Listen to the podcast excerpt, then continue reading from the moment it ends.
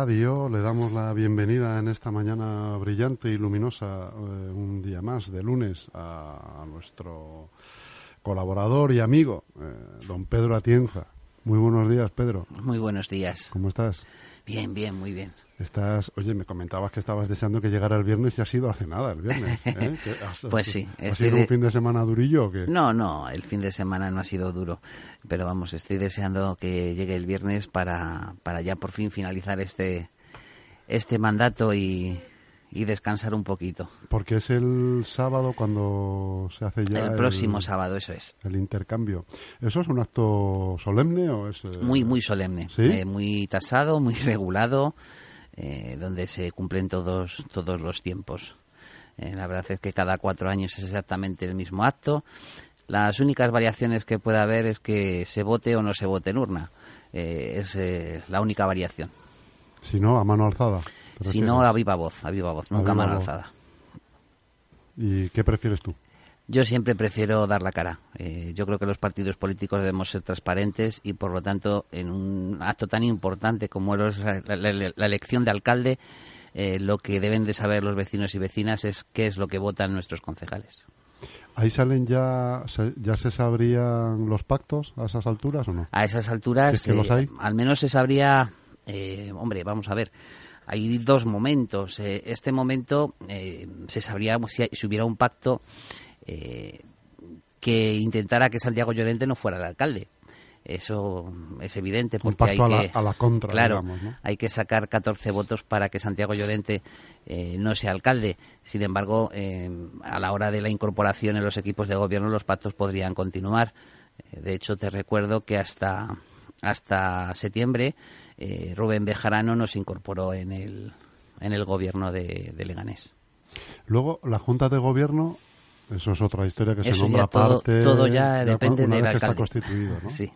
La Junta de Gobierno y los tenientes de alcalde, las concejalías delegadas son nombramientos que cuya potestad solamente la tiene el alcalde y es el alcalde el que decide quiénes están, quiénes no están en la Junta de Gobierno. Oye, Pedro, ¿y es verdad que es ahí donde realmente, como se dice vulgarmente, se parte el bacalao? sí, la verdad que en una gran ciudad... en los plenos tampoco es la cosa Hombre, tiene, tiene eh, decisiones muy importantes los plenos, pero es verdad que el día a día eh, y las decisiones que eh, más pueden trascender eh, en la ciudad de Leganés se toman en la Junta de Gobierno local, salvo las herramientas urbanísticas y los presupuestos, que son dos de las herramientas más importantes que todavía tiene la potestad en pleno. En pleno. ¿Quién suele formar la Junta de Gobierno? La suelen formar eh, prácticamente todo el equipo de gobierno, eh, salvo que tiene una limitación legal, que el número máximo de miembros en una junta de gobierno local solo pueden ser nueve, o la tercera parte de los eh, concejales del Pleno. Es decir, que si nosotros gobernáramos en solitario con diez personas, pues una de ellas se tendría que quedar fuera de la junta de gobierno local. Bueno, entonces estás deseando que llegue el sábado concretamente ¿eh? Se prevé que, no haya sorpresas en principio. O, bueno, algunos ya está intentando, algunos ya está intentando que haya sorpresas, pero yo creo. Puede haber alguna. Yo creo que la lógica, la matemática no, que la matemática saldría, pero la lógica eh, hace ver que siendo las fuerzas de izquierdas más que las derechas, eh, no se entendería un pacto contra natura para poder impedir que Santiago Llorente fuese el próximo alcalde. Pero algunos se están moviendo, sí. Sí, no, yo imagino que esta semana va a ser intensa en el, en, el tablero de ajedrez que se ha propuesto, ¿no? Sí. Y, bueno, aquí, pues imagínate también a nivel nacional, ¿no? Que también eh, es este sábado también cuando se decidirían. No, a todos los municipios, todos los municipios solamente este sábado. Eh, antes tenemos alguna cita eh, importante porque el próximo 11 eh, o a partir del 11, pero en, el caso de la Comunidad de Madrid es el 11, eh, se constituyen las asambleas eh, autonómicas y, es un hito que hay que tener en cuenta, sobre todo para esos pactos de gobierno que a partir de ahí empieza la cuenta atrás. Fíjate, una de las, de las noticias que ha saltado hoy es que Ciudadanos se abre a negociar con el PSOE en Castilla y León. Hombre, tiene lógica. Tiene lógica porque Ciudadanos en esa comunidad autónoma durante toda la campaña electoral ha dicho que quería desalojar al Partido Popular del gobierno de Castilla y León. Después de 32 años. Y, y existe oportunidad para poder hacerlo junto con el Partido Socialista Obrero Español. Yo creo que lo que se dice en campaña hay que respetarlo y, por lo tanto, eh, si se ha hecho esa afirmación, ahora hay que trabajar eh, para que el Partido Popular no siga en Castilla y León, puesto que hay más fuerzas que no quieren que siga a que siga. Hay que ponerse de acuerdo, aunque sea en ese mínimo común eh, que podemos tener el Partido Socialista Obrero Español y Ciudadanos para poder desbancar eh, de allí al Partido Popular. Pedro, ¿dónde quedó el cordón sanitario? Sí, yo sabía que lo del cordón sanitario era más era una, forma de hablar, ¿no? Sí, porque evidentemente no se era puede... Un quítame allá en, en, democracia no se puede hacer cordones sanitarios salvo para aquellos que quieran eh, destruir la democracia. para, para aquellos partidos que lo que defiendan son tiempos pasados, como puede ser eh, Vox, o romper España, como pueden ser los independentistas. Frente a esos sí que hay que hacer un cordón sanitario. Pero a partidos demócratas, partidos eh, que defienden la Constitución española, eh, lo que debemos de intentar es llegar a acuerdos, si no acuerdos de gobierno, al menos acuerdos de Estado. ¿Qué crees que va a pasar entre Iglesias y Sánchez eh, para que no se ven desde hace prácticamente un mes o bueno algo más de 15 días? Eh, y Iglesias pues está en modo pedigüeño. Por Yo estoy convencido de que se van a entender. Que la verdad es que tenemos el mismo lenguaje, tenemos prácticamente eh, los mismos objetivos de cara a los próximos cuatro años. lo único que puede diferir a lo mejor es el camino, pero el objetivo al final es el mismo y yo creo que es muy fácil eh, llegar a un acuerdo. Eh, las dificultades todos sabemos cuáles van a ser, si deben o no deben de formar parte de un gobierno eh, de España, pero yo creo que Iglesias deben de entender dos cosas. Primero, que la suma de PSOE más Podemos no da a los 176 diputados y no garantiza la estabilidad. Y eso significa que hay que buscar alternativas. Y yo creo que la alternativa que está buscando el Partido Socialista, eh, con un gobierno monocolor, con un acuerdo eh, de investidura con, con, el, con el partido político Podemos, Unidas Podemos, y eh, con otro tipo de acuerdos que puedan intentar garantizar la estabilidad, ese es el camino que hay que seguir. La verdad que, como dice la prensa hoy, es un sudoku de pactos, eh, un lío tremendo de, estrategias en las que no se sabe hasta que no empiece la legislatura si se ha acertado o no se ha acertado, ¿no? El que tiene que decidir pues todo eso... De todas maneras, yo aconsejo que todos estéis atentos a lo que va a pasar en Navarra. Yo creo que Navarra es el, nudo. Es la llave, ¿no? Es el nudo que hay que desatar. Y lo que pase en Navarra yo creo que va a influir mucho eh, de lo que va a ocurrir en el resto de España. ¿Qué crees que puede pasar? Pues no lo sé, es complicado, es harto, complicado. La verdad es que el que allí exista una, una formación política como EH Bildu complica muchísimo, muchísimo las cosas y la verdad es que hay que estar allí eh, para vivir eh, qué es lo que hay que hacer, porque evidentemente eh, Navarra Sumas es una formación de derechas, pero yo creo que para derrocar a la derecha no todo vale y en este caso yo no entendería eh, un acuerdo del Partido Socialista Navarro con EH Bildu, porque es un partido político que está en las antípodas de lo que nosotros pensamos respecto eh, del Estado. Y con respecto, perdona, es que estaba aquí con una... El teléfono que es muy traicionero. Un maldito teléfono que no me no sirve nada más que para despistar. Eh, la verdad es que esta semana lo sabremos ya todo, Pedro. Ya se, se, Bueno, sabremos lo de municipal. Todavía lo autonómico vamos a tener que sufrir un poquito más. Sí, sí, habrá que seguir sufriendo. Me ha sorprendido lo de lo de que el ciudadano se abra a negociar con el PSOE en Castilla y León, la verdad, porque porque yo me, lo que hemos comentado antes, me sigo acordando de, del, cordón, sanitario, famoso. Cosas que no se deberían decir, como tú dices, durante, durante la campaña, que luego te tienes que retractar. Pero en el fondo ese es el arte de la política, ¿no? Retractarte y quedar bien de lo que has dicho. Bueno, eso no, lo que no debería de ser. No debería ser. no debería ser. Yo creo que, los políticos debemos de ser sinceros. Eh, evidentemente tenemos que jugar eh, al final con, con gobernar o con intentar gobernar y con convencer al resto de partidos políticos que se pueda hacer un proyecto común si no tenemos si no tenemos eh, mayorías, ¿no? Ese debe de ser el, objetivo de todo partido político. Y eso significa que no tienes que poner barreras, salvo, como he dicho, a aquellos que quieran destruir eh, pues las líneas esenciales de nuestra convivencia. Eso es el único cordón sanitario que tiene que haber. Eh, yo creo que Ángel Gabilondo, por ejemplo, está demostrando que es capaz de entenderse eh, con ciudadanos. Es, es, Ciudadanos el que no quiere, es el ciudadano el que está empeñado en seguir manteniendo a un partido político como el Partido Popular, que nos ha hecho pasar las mayores de las vergüenzas durante estos últimos años. Y yo creo que por decencia política, por decencia eh, democrática, eh, ojalá Aguado se diera cuenta de que el futuro de la Comunidad de Madrid pasa por ellos, pero pasa por ellos junto con el Partido Socialista Obrero Español y Más Madrid. Oye, Pedro, en clave ya local, ¿estás al tanto del lío con los trabajadores de las piscinas? A ver, todavía sigo en funciones, pero sigo. claro. Sí, sí. Eh, ¿Cómo es posible que esto haya estado funcionando durante 15 años o más? Esta bolsa de trabajo. Eh, y ahora, un interventor o interventora.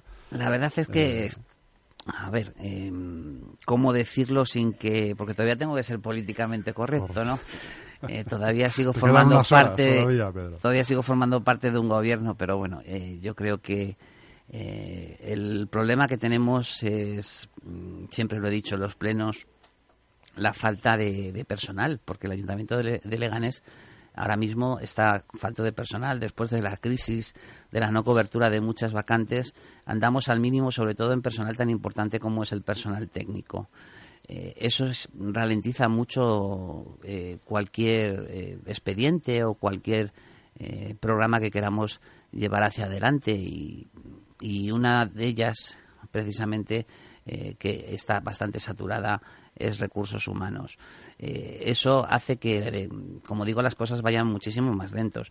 De todas maneras, allí mm, en el tema de las, de las bolsas, la verdad es que eh, hay un artículo que hay que interpretar. Yo no digo que la interventora no tenga razón, pero yo creo que eh, es interpretable el artículo que dice que efectivamente las bolsas caducarán a los dos años o hasta que una bolsa los sustituya. Eh, la verdad es que son muchísimos años sin convocar una sola plaza y por lo tanto sin actualizar esas bolsas y eso mm, al final pues la intervención que es la que da eh, informe de legalidad al asunto eh, ha dicho que, ya es hora de renovarlas y si no, de tirar de gente del paro. Y digo que es una discusión que llevaría muchísimas horas porque, claro, eh, yo entiendo, y algunos se lo he planteado, es decir, mi hijo ahora tiene 18 años, mi hijo no podría formar parte de esa bolsa, aunque quisiera, porque esa bolsa está cerrada desde hace muchísimos años. Yo creo que también es injusto tener las bolsas tanto tiempo cerrados y eso no es culpa. ¿Te refieres a que siempre trabajan las mismas personas en, Sí, yo lo que creo que tenemos que tenemos que hacer este ayuntamiento primero eh, tener eh, una política de recursos humanos no a corto sino a medio y largo plazo. Eso es lo primero que tenemos que tener. Eh, tener claro hacia dónde vamos, hacia qué tipo de administración vamos e ir hacia ella y convencer a los sindicatos que estén con nosotros para ir hacia ella. Y lo segundo, intentar de cualquier manera, y si hace falta hacer nueva legislación que se haga, pero intentar agilizar las políticas de recursos humanos en las administraciones públicas. No puede ser que cumpliendo todos los trámites legales, por ejemplo, tardemos tres, cuatro meses en hacer una cobertura de una baja por incapacidad temporal. No puede ser. ¿Eso no por falta de personal? Claro, eso es no, y sobre todo por el cumplimiento de la legalidad. Estamos en, en, un estado demasiado garantista, demasiado garantista. Hay que ser un estado garantista, pero hay que ser también un estado ágil. No solamente buscar la eficacia, sino también buscar la eficiencia. Y en recursos humanos yo creo eh, que ocurre precisamente eso, porque no es un problema que tengamos en exclusivo el Ayuntamiento de Leganés, es un problema que si hablas con cualquier otra administración pública te dirá que efectivamente em, el problema que tienen es que tardan muchísimo en cubrir esas bajas o en, cubrir unas jubilaciones. Eh, hay que buscar un sistema que sea garantista, por supuesto, pero sobre todo que nos dé un poquito de agilidad para buscar esa eficiencia en la incorporación del nuevo personal. Y termino con una cosa que yo creo que eh, puede estar en la conciencia de pocos, pero yo creo que debería estar en la conciencia de muchos. Eh, nuestro ayuntamiento creció muchísimo en los años, a principios de los años 80. Esa gente se va a jubilar ahora y se va a jubilar de golpe. Y como no busquemos una alternativa, eh, al final el ayuntamiento se va a quedar prácticamente bloqueado. Y yo creo que hay que empezar a buscar ese camino ya. esa solución ya. No puede ser. Eh, ahora mismo estamos eh, a un ritmo de jubilación entre 60 y 70 personas al año y ese ritmo va a crecer. Hay que buscar el poder cubrir a esas personas porque además esas personas tienen que transmitir sus conocimientos hacia quienes vengan nuevos y, hay que ponerse ya manos a la obra. Este mandato es fundamental para eso. Están, saliendo vacantes. Nosotros hemos sacado una oferta pública de empleo, eh, pero esa oferta pública de empleo eh, todavía no se, se, está empezando, perdón, a, poner en, práctica. Eh, y, ahí la ley también es clara. Hay un periodo de tres años para poder cubrir esa oferta pública de empleo. Por lo tanto, tenemos que ser ágiles para poder sacar absolutamente todas esas plazas. Pero todavía la ley restringe mucho la cobertura. Nosotros estamos yendo hacia el máximo. Y el máximo todavía no llega ni al centenar de puestos cubiertos. Y ya digo que si vamos a un ritmo de 70 por año y todavía no hemos cubierto los anteriores, en el DB tenemos muchísimos puestos para cubrir. Hay que hacer pues, algo. Pues sí, llevas razón, Pedro. Yo creo que somos un. el sistema es demasiado garantista, demasiado lo que enlentece los procedimientos, sin duda. Y, pero luego, fíjate que por otro lado, pues han estado 15 años aprovechando, digamos, una laguna legal o haciendo una pseudo, pseudo, quiero decir, sin que suene demasiado fuerte, pseudo irregularidad. Eh, y luego avisan a la gente con 15 días antes porque las piscinas se abren dentro de, de 15 minutos prácticamente.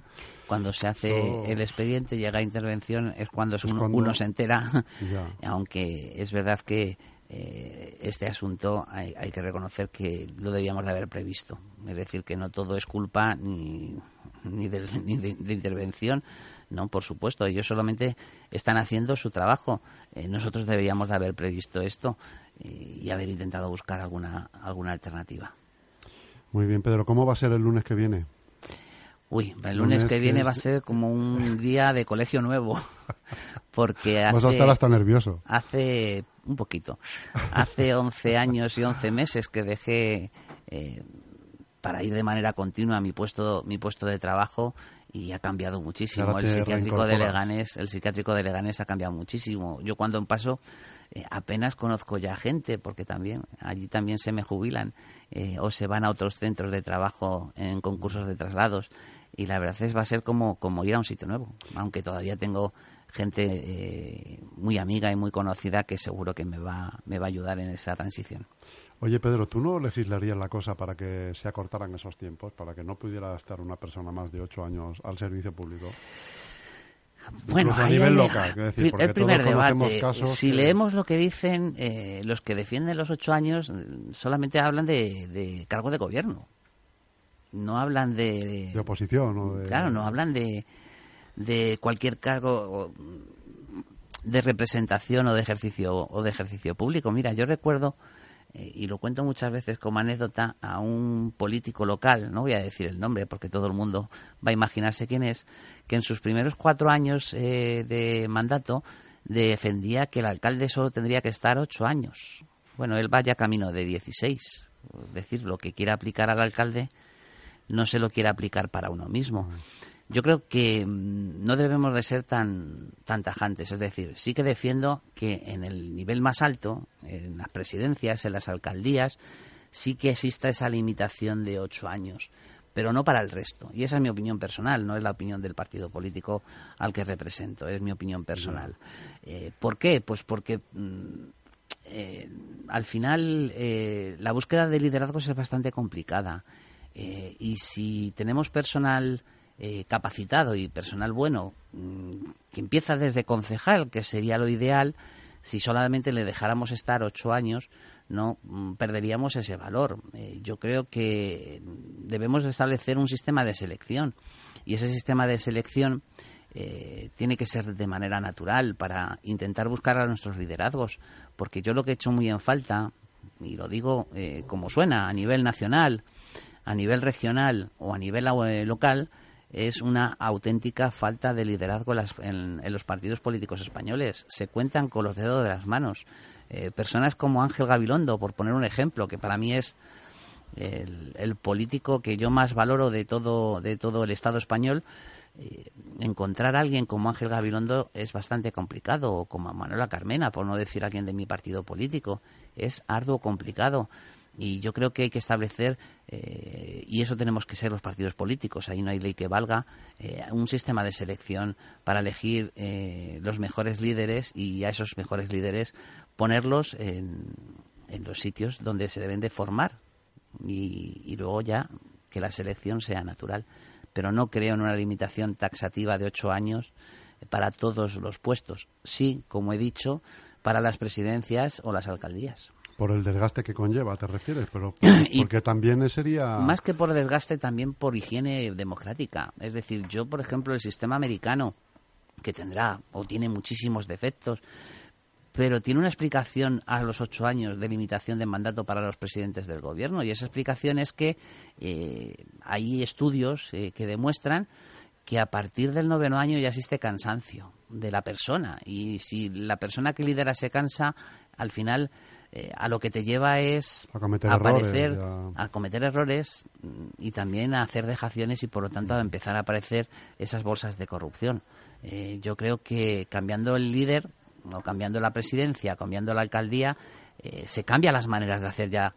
Y por lo tanto hay nueva savia, hay más ganas y, y también evitamos pues esas esas malas consecuencias que es el, el, el ejercer excesivamente el poder durante muchísimos años. Estoy de acuerdo contigo, pero también te diré que, que mi opinión personal, que una persona o varias personas estén en una oposición 12, 16, 20 años sin ejercer responsabilidades prácticamente durante todos esos años, tampoco parece muy sano democráticamente, ¿no? Bueno, pero ahí es lo que te digo que los partidos políticos somos los que debemos de intervenir. Eh, no creo que tengamos que limitar porque, eh, y pongo ejemplos eh, fuera de mi partido para que vean que no soy nada sectario, es decir, Mariano Rajoy no lo consiguió hasta la tercera. Si hubiese tenido una limitación de mandato de ocho años, pues Mariano Rajoy nunca hubiese sido presidente del gobierno. es decir, que hay que... Bueno, pero, pero hubiera habido otro. O, pero efectivamente ese presunto liderazgo que, que, ejercía Mariano Rajoy en el Partido Popular se hubiese perdido y no sé, vamos a ver, eh, fíjese su sustituto qué resultados ha sacado, o sea que mm. de liderazgo yo creo que han ido a menos en vez de, en vez de a más. Eh, yo creo que la limitación es del ejercicio del poder eh, y por lo tanto en la oposición no se ejerce poder, y bueno, si un partido político quiere que uno de sus representantes esté 16 años, sus motivos tendrá. Aunque yo creo que también, eh, por lo menos mm, el conocimiento que tengo a nivel local, eh, también se comienza a dar muestras de cansancio. Y cuando alguien da muestras de cansancio, un partido político debe ser ágil y sustituir a ese líder por alguien que tenga realmente ganas. Muy bien, Pedro. Pues, eh, que te digo? Que probablemente el lunes eh, que viene, en la tertulia esta tan agradable, pues tendremos a otro Pedro Atienza, ¿no? Eso espero, eso espero. Más liberado, más relajado y, dispuesto a, emprender nuevos caminos, seguramente. Eso espero.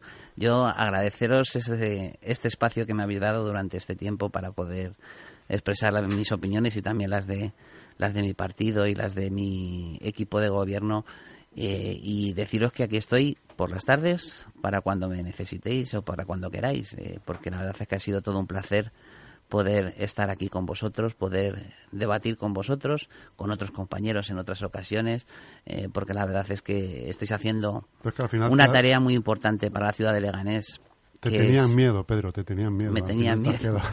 Más bien, a lo mejor que tenían menos tiempo que yo. Eh, pero, como decía, yo creo que estáis haciendo una tarea extraordinaria para la ciudad de Leganés, porque Leganés lo que necesita es pluralidad informativa y cuanta más pluralidad informativa tenemos, más informados estarán los ciudadanos. Gracias realmente a vosotros. Gracias a ti, eh, Pedro. Sois encantadores. Siempre. Te espero la semana que viene. Eh, a la hora que tú me digas, pero por la tarde ya lo sabes. Vale. Gracias.